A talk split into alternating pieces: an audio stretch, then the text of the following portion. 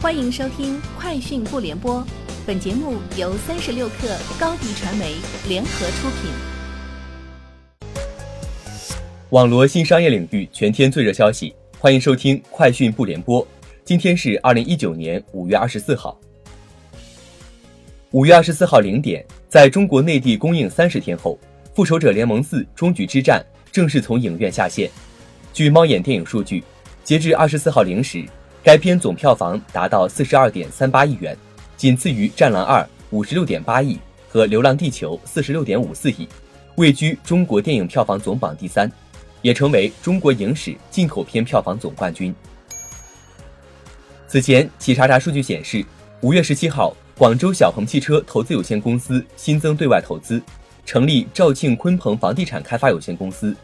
小鹏汽车相关人士表示，小鹏汽车无意进军房地产。成立该公司是为将来肇庆工厂的日常运营做准备。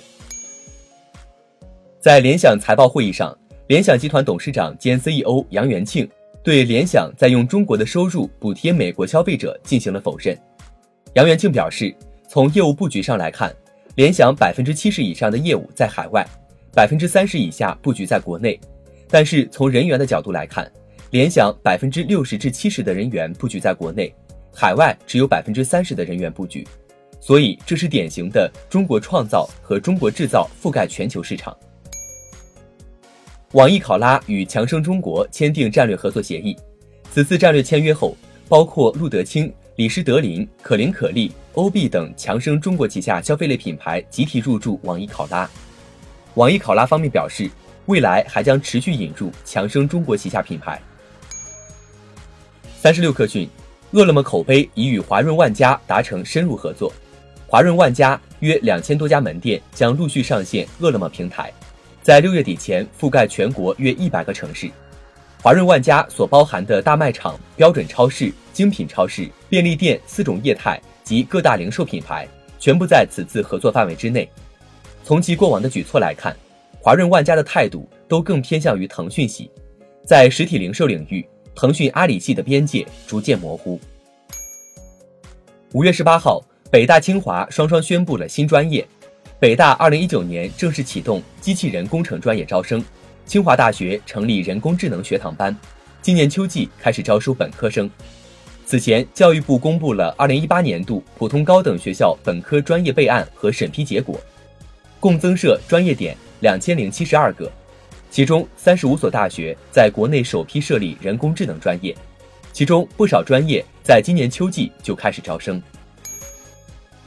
三十六氪讯，针对北京市扫黄打非部门查处晋江文学城涉嫌传播淫秽色情信息行为，关闭停更相关栏目频道，晋江文学城官微发布晋江整改声明称，晋江从来不是一个回避问题的公司，我们将主动配合执法机关，依法查处。诚恳接受处罚，同时按照行业主管部门的要求，全面开展自查，认真进行整改。小米集团人力资源部昨天晚间发送处罚通知邮件，通报小米公司国际部员工汪玲明因违反《中华人民共和国治安管理处罚法》第四十四条规定，被公安机关予以行政拘留五日处罚。小米集团国际部管理层经过讨论决定，对汪玲明予以辞退。经小米内部人士证实，汪灵明为小米集团副总裁、非洲地区部负责人。以上就是今天节目的全部内容，下周见。欢迎加入三十六氪官方社群，添加微信 hello 三十六氪，h e l l o 三六 k 二，获取独家商业资讯，听大咖讲风口，聊创业，和上万客友一起交流学习。高迪传媒，我们制造影响力。商务合作，请关注新浪微博高迪传媒。